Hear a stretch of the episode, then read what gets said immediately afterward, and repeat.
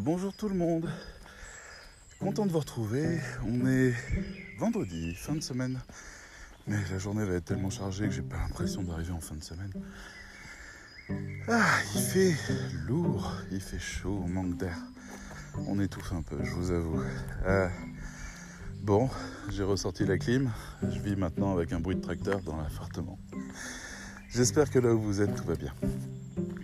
Aujourd'hui, j'avais envie de vous parler du style. Les rédacteurs web ont un, une définition du style qui, est... Enfin, disons qu'il y a deux définitions du style. Et dans, le dernier euh, live coaching qu'on a fait avec les élèves, euh, on a un élève, David, qui nous a posé la question de comment on fait un bon style C'est quoi le bon style? Est-ce qu'il faut écrire euh, propre, court? Euh, On a une autre question qui a été euh, posée sur faut-il écrire comme si notre grand-mère pouvait lire les textes? Faut-il utiliser un vocabulaire riche, précis, ou au contraire essayer d'être généraliste? Donc en fait, ils attendaient la recette de cuisine du bon style du rédacteur web. La recette de cuisine, je peux vous la donner, elle est simple. Vous écrivez des phrases courtes, vous essayez d'être le plus clair possible, vous faites des titres explicites, euh, vous faites une introduction qui contient la problématique pour qu'on comprenne le sens de votre article, Euh, vous essayez de faire une conclusion un peu ouverte. Euh, voilà, et ça devrait être bien. Et puis oui, au niveau de la forme, vous essayez d'avoir un vocabulaire un peu précis et précisé. Puis voilà, vous avez le style expert pédagogique. C'est le nom de ce style-là. Ou style journalistique. Et c'est celui-là que les rédacteurs web ont décidé comme étant leur style. Et ils s'échangent plein de conseils sur comment faire ce style. Et euh, je comprends. C'est une recette qui marche, je veux dire, c'est celle qu'on retrouve un peu partout, c'est celle qu'on retrouve dans la presse, celle qu'on retrouve sur la plupart des blogs. C'est ok. Mais est-ce que c'est le style? La question que j'avais posée à David à ce moment-là, c'était Tu vas dans une soirée avec des copains, tu t'habilles comment? Et il m'a répondu euh, jean, t-shirt, euh, petite basket, tranquille quoi. D'accord. Maintenant, tu vas dans une soirée mondaine où il y a du beau monde, où euh, c'est c'est vraiment une soirée plutôt riche. Ah ben là, costard. Bah oui, costard. Tu vas à un entretien d'embauche? Costard, chemise blanche. Alors David a une barbe apparemment et, euh, des cheveux plutôt longs. Donc en fait il dit je m'attache bien, je, je fais, je brosse ma barbe avec une huile, je me la taille un petit peu. Voilà, entretien d'embauche. Très bien. Maintenant tu vas acheter du pain? Oh ben jogging. Bah oui. Et maintenant euh, tu vas dans un musée. Ah ben là, euh, je m'habille avec une petite chemise blanche, etc. Et en fait, c'est ça le style. Le style s'adapte à la personne qu'on va rencontrer, au contexte et aux attentes culturelles de l'endroit où on est. Donc, quand vous écrivez pour un médecin ou euh, un laboratoire, vous n'avez pas le style expert pédagogique. Les gens qui vous lisent n'attendent pas ça. Vous avez un style scientifique. Quand vous écrivez pour euh, le gouvernement, pour un site euh, voilà, de, gouvernement, d'administration, concernant un sujet, vous avez un style administratif. Quand vous travaillez pour un avocat, vous avez un style d'avocat, vous avez un style juridique. Et on a beaucoup de styles comme ça. Mais après, il y a beaucoup de subtilités. Quand vous écrivez, par exemple, pour une marque très populaire parmi, euh, je ne sais pas, les jeunes des cités, par exemple, le style expert pédagogique ne marche sûrement pas. Il va falloir adapter le style, être dans un style de proximité type blogging pour que ça fonctionne. On, on essaye toujours de trouver la bonne clé pour la bonne serrure. On essaye d'adapter son style. C'est pour ça que dans la fiche éditoriale qu'on apprend à faire à la MFM, on va avoir des informations concernant le style. On va se demander quel est le style que les personnes attendent. Ça fait partie des obligations. Même si vous, avez des clients qui vendent plein de choses, mais à qui ils vendent ça? Et quelle est l'image qu'ils ont déjà? Et quelle est l'image qu'ils devraient avoir? C'est ces questions-là qui vont bâtir le style. Le style, c'est une forme d'identité, de locution. Comment est-ce que la marque parle? C'est en rapport avec les images qui ont été choisies pour le site, en rapport avec les couleurs du site, en rapport avec le nom du site, en rapport avec le type de produit et son usage. Essayez pas de faire de l'expert pédagogique quand vous travaillez pour un sex shop. Vous voyez l'idée? Moi je me souviens d'un contrat où on avait euh, travaillé pour des petites culottes et on était tombé sur un féru de petites culottes pour hommes, pour femmes. oui, petites culottes pour hommes, hein. on parle de produits sexualisés. Hein. Euh, et on avait des dizaines et des dizaines de fiches à écrire pour ces petites culottes. Et le client nous demandait un style expert pédagogique. Et on lui a dit non, euh, les gens qui viennent là, euh, on les émoustille. Le but, c'est de leur raconter en fait comment la petite culotte en question va, agir sur eux, sur leur libido, sur euh, leurs relations, sur leurs expériences. Et on va essayer de proposer quelque chose à chaque fois qui a un style coquin. Parce que c'est ça ce qu'il faut à cet endroit-là. Donc voilà. C'est. On peut faire plein de comparaisons. Quand vous allez acheter des chaussures, un bon vendeur vous demande quand est-ce que vous allez les porter pour vous conseiller les meilleures chaussures. Quand vous allez acheter un gâteau, un bon pâtissier vous demande pour quelle occasion, de manière à vous proposer le meilleur gâteau par rapport à l'occasion. On est toujours dans l'adaptation du style, parce que le style raconte beaucoup. On se souvient peut-être de Mark Zuckerberg qui se baladait au début de Facebook et quand il commençait à être médiatisé en costard cravate mais avec des baskets blanches. Ce qui était un défaut de goût incroyable en termes de style. Ça faisait la presse à l'époque. On estimait que c'était l'homme le plus mal habillé du monde. le pauvre garçon. Il a pris un peu cher. Mais c'était vrai, sans doute. Le style raconte quelque chose de la personne. Ça raconte aussi quelque chose de la compréhension de la personne à son environnement. Quand vous écrivez un article sur, euh, je sais pas, euh, la pâtisserie, je vais revenir dessus, le fait que vous ayez du wording de pâtissier, le fait que vous utilisiez des termes de gourmandise, le fait que vous soyez un peu gourmand dans votre explication, j'ai un grand souvenir d'un d'un chroniqueur de, cuisine qui s'appelle euh, Jean-Luc Petit-Renault, je crois. Petit-Renault, je suis sûr. Jean-Luc, j'ai un doute. Qui était un homme qui se baladait en France avec un taxi londonien et qui allait voir ses copains cuisiniers. Et lui, son vocabulaire était incroyable. Ça s'appelait Carte postale gourmande, son émission. Vous devez peut-être retrouver ça sur, euh, sur YouTube, je pense. Il doit y avoir des archives. Et vous avez un épicurien amoureux de la cuisine amoureux des cuisiniers, amoureux des produits, qui aime avant tout l'effet que le produit crée sur lui, qui est dans la jouissance du goût et qui a un vocabulaire complètement dingue, excitant et, stimulant et, salivant et qui était donc parfait en termes de style parce que il incarnait à lui tout seul le style. Il montrait qu'il était le gourmand par définition. Et ça donnait une image extrêmement forte, inoubliable de cette personne. Combien d'autres ont essayé de faire des chroniques culinaires et se sont lamentablement plantés parce qu'ils étaient euh, purement analytiques, un peu froids dans leur analyse. C'était triste.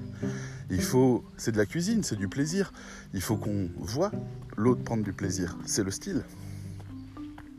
Si maintenant vous faites, alors on peut prendre un autre exemple plus moderne, c'est Villebrequin, qui est une chaîne YouTube de, véhicules motorisés, parce qu'ils font de la voiture, mais pas que.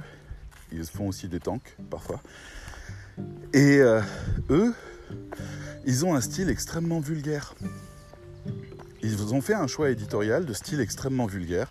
Ça rote, ça pète, et ça jouit. C'est-à-dire pas... Euh, le terme jouir, euh, jouissance, euh, voilà, devant un éclair au chocolat quand vous le mangez, ah que de plaisir, c'est de la jouissance. Donc ils ont du plaisir, mais ils ont au-delà du plaisir, ils ont la, la décomplexité du plaisir. C'est-à-dire qu'ils testent des voitures assez régulièrement et ils n'hésitent pas à traiter la bagnole de chameau, de veau, de savorien. Regarde ça, les finitions, c'est pourri. Et juste à côté, le moteur. Ah mon Dieu, qu'est-ce que c'est bon Qu'est-ce que c'est bon ce moteur Et on est happé dans leur, dans leur univers parce que ce sont des vrais. Parce qu'ils ont tout le vocabulaire. Parce qu'ils ont aussi tout le style. Le style un peu un peu prolo du truc. Je veux dire, c'est des, des jeunes qui n'ont jamais eu les moyens des grosses voitures, qui n'ont pas la culture, qui sont pas blasés par les grosses voitures et qui adorent les grosses voitures, qui se jettent dessus et qui les dévorent en se disant mon Dieu, on vit un moment incroyable, c'est complètement dingue, regarde ce qu'on est en train de faire. Oh là là, on est à 230 km/h, c'est complètement fou. Et, en même temps, qui se moquent des prix. C'est-à-dire, c'est vraiment le peuple qui vient dans la cour des grands. Ce sont des supercars qui testent des voitures d'exception, des voitures de collection. Donc en fait, euh, normalement, on devrait avoir une certaine distinction de ce côté-là. Ça devrait être des gens qui sont les clients types de ce genre de voiture qui testent. Mais non, là, c'est pas ça. Là, c'est le peuple. Et euh, j'adore cette émission parce que justement, en fait, je me reconnais beaucoup là-dedans, du genre, waouh, quelle chance il a. Viens, on va faire un tour en voiture. Donc c'est un style qui a été choisi et qui est une articulation du style principal. Là où vous aviez des émissions comme Turbo et autres qui étaient légitimes pour tester des voitures extrêmement coûteuses, là vous avez Villebrequin, deux couillons qui euh, décident d'aller euh, tester des bagnoles, qui s'y connaissent vachement en bagnole, et puis qui, euh, qui réalisent leurs rêves grâce à leurs fans. Je dis ça parce qu'ils ont proposé ils, ont proposé une idée totalement conne, mais qui est extrêmement bénéfique en termes d'image. La Multipla est une voiture de euh, Fiat, je crois, qui est sortie il y a à peu près 15 ans et qui a été élue la voiture la plus moche jamais faite. C'est d'une violence sans nom. En plus, le moteur était pourri, euh, mais en fait, le truc, c'est que les designers s'étaient vraiment intéressés au confort du conducteur et des passagers et ont essayé de faire la voiture sans concession, basée uniquement sur le confort. Résultat, c'est une espèce de, de beignet fondu un peu dégueulasse que personne ne veut, personne ne peut se sentir viril à l'intérieur, personne ne peut se sentir fier à l'intérieur. Donc bof. Voilà, et eux, ils ont décidé de, un peu comme un symbole, où, ils se représenteraient eux comme étant la multipla, c'est-à-dire un peu le, peuple qu'on délaisse, euh, les, petites gens, les trucs comme ça, et eh ben ils ont proposé à leurs fans sur euh, YouTube de donner de l'argent pour un projet qui est la multipla. Et l'idée complètement tarte, conne même, je dirais, mais en même temps tellement symbolique, c'est de prendre cette voiture et de lui mettre un moteur de 1000 chevaux à l'intérieur, faisant d'elle une voiture de compétition et la faisant participer à des compétitions internationales réservées aux riches. Donc en fait, ils ont demandé deux choses. Ils ont demandé de l'argent pour faire la voiture et de l'argent pour avoir le ticket d'entrée pour faire la course. Juste pour, comme ils le disent, emmerder le monde, quoi emmerder ce monde de riches qui se pavanent en bagnole de luxe. Eux, ils vont arriver avec la multipla hyper tunée, hyper quittée, et ils vont leur foutre une rame, ils vont gagner la course. Et c'est comme ça qu'ils voient le truc. C'est vraiment une revanche populaire. Et, et tout ça, en fait, je reviens là-dessus parce que c'est du style. C'est du style, mais c'est aussi du style cohérent avec une ligne éditoriale et un axe éditorial. Éditorial ne veut pas dire marketing, c'est éditorial. C'est-à-dire ils font une proposition de sujet parce que sinon à ce moment-là tous les romans que vous lisez sont marketing. C'est pas le cas. Les romans sont éditoriaux. Ils peuvent avoir été pensés pour un lectorat. Il n'empêche que euh, ils n'ont pas, à part quelques exceptions, ils ne sont pas vendus comme des produits marketing. Quelques exceptions, je pense à Welbeck avec la possibilité du Nil qui avait fait scandale parce qu'il avait vraiment fait un, un déroulé marketing de la vente de son livre et ça avait beaucoup choqué les gens. Mais ça avait fait aussi que son livre a été très vendu. Et pour l'avoir lu, il est pas terrible ce livre. Donc bref, euh, le style, on peut en parler pendant des heures parce qu'en fait, ce ne sont que des cas particuliers. Votre client est un cas particulier. Vous-même, quand vous écrivez, vous êtes un cas particulier. Vous pouvez faire de l'expert pédagogique, ça fait que vous ressemblerez à tout le monde. Il n'y a pas de problème avec ça si vous avez comme souhait principal de communiquer. Mais si vous souhaitez également être identifié, il vous faut un style identifié. Et la plupart des marques veulent un style identifié. Ça ne veut pas dire un style radicalement différent, ça veut dire qu'il y a quelque chose dans le discours, dans l'approche, dans, le positionnement sur l'approche qui est identifié à la marque. Euh, par exemple, ben, on prend Villebrequin, vous leur demandez un avis sur la Véron, qui est euh, la voiture de Bugatti qui est une des plus coûteuses au monde. Et en fait, ils vont dire euh, c'est de la merde et, ils vont argumenter avec toutes les informations que vous souhaitez, mais ils vont expliquer en fait en quoi l'Aveyron est une arnaque. Et, ils n'ont pas tort dans le raisonnement même de l'Aveyron. Pourtant, c'est une voiture qui vaut 2 millions d'euros à l'achat. Mais quelque part, en fait, son histoire et sa manière d'être fabriquée est une arnaque. Donc, on, on, a quelque chose comme ça avec des jeunes qui diraient ouais, même pas en rêve, je vais dedans, ou alors si pour faire un petit tour, mais bon, voilà, bref. Et, ça vous donne en fait un style identifié. C'est un style cultivé, informé, informatif, euh, instruit. Vous voyez ce que je veux dire? Ils savent de quoi ils parlent. Ils ont une expérience sur ce dont ils parlent. Ils disent pas de conneries, mais positionné du point de vue populaire. Donc, euh, essaye pas de m'arnaquer en gros. Alors que pour les riches et les ultra riches, se faire arnaquer, mon Dieu, c'est pas grave. Ils vendent, ils achètent la voiture, ils la testent, ils la trouvent décevante, ils la revendent. Bon, ils ont perdu quoi, 500 000 euros? Et alors, dans ces hautes sphères, le fric circule à longueur de temps et comme tout le monde est riche, personne ne se rend forcément bien compte du fait que, que c'est euh, que, que c'est vraiment de l'argent, quoi. Donc, qu'ils fassent ce qu'ils veulent là-haut, c'est pas un problème. Mais pour le populaire, un sou est un sou. Donc m'arnaque pas, mec. Vous voyez l'idée? M'arnaque pas. Donc voilà. Ça définit ça, c'est-à-dire que le style Villebrequin, c'est le style m'arnaque pas. C'est le style, tu me la feras pas à l'envers. C'est le style, euh, ce que je paye, je le veux. Euh, euh, si je veux de la qualité, c'est de la qualité. Si c'est de la merde, je te dis que c'est de la merde. Et c'est ce qui fait toute la force de Villebrequin. Alors les petits jeunes là, ils vous disent ouais, mais on sait pas d'où vient le succès. On est tellement content, mais en fait, nous on est naturel. Non, ils ont fait un vrai choix éditorial là-dessus. Ils auraient pu essayer de bien faire et de faire de l'expert pédagogique comme quasiment toutes les chaînes de YouTube qui disparaissent parce qu'elles sont pas intéressantes, pas suffisamment contrastées, pas suffisamment pertinentes, pas suffisamment originales pour rester.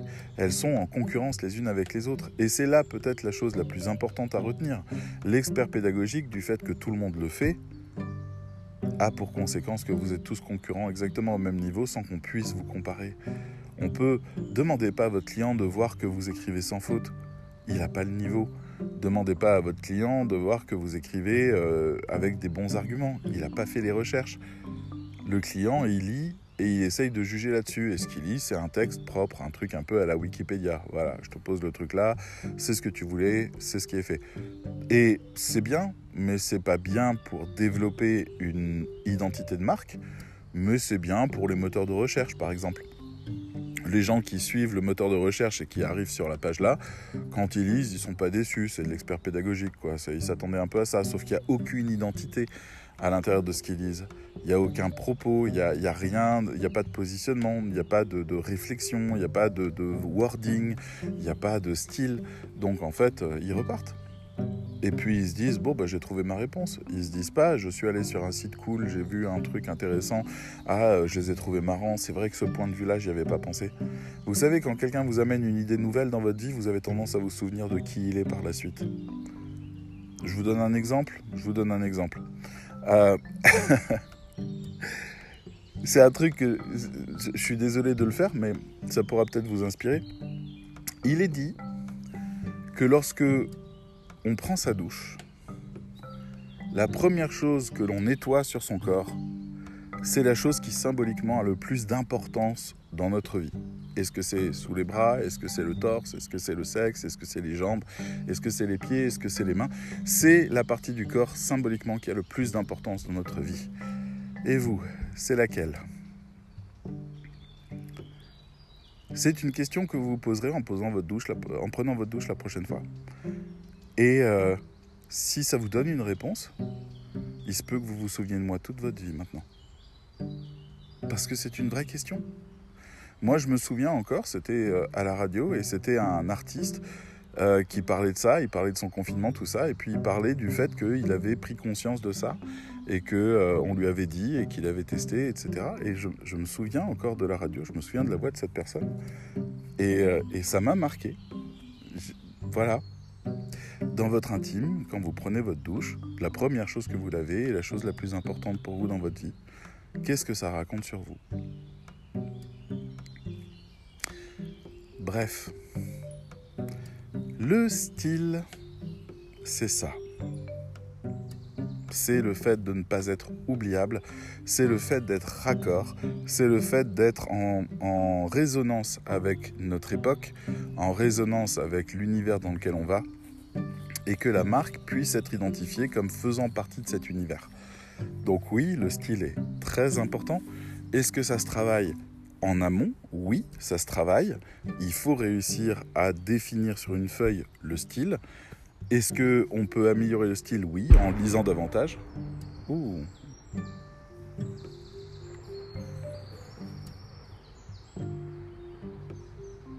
Excusez-moi, il y a une très grosse explosion qui a eu lieu.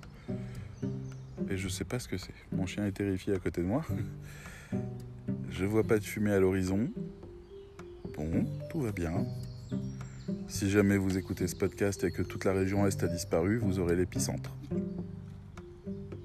On va dire que tout va bien. Ça venait d'Allemagne. Qu'est-ce qu'ils sont encore en train de faire là-bas? Parce que je suis sur un, un, point de vue où en fait en face de moi c'est toute la vallée allemande. C'est vraiment à, à 3 km. Donc voilà. Oui, je sais ma puce, t'es complètement paniqué. Oui, oui, oui. Eh ben écoute, détends-toi. Hein. On va dire que c'est passé. Voilà, baille, ça te fait du bien. Vous saviez que quand les chiens baillent, c'est pour se détendre? Se détendre d'une pression sociale qui a lieu autour d'eux ou d'une peur interne? Ils baillent pas parce qu'ils sont fatigués, ils baillent pour se détendre. Voilà.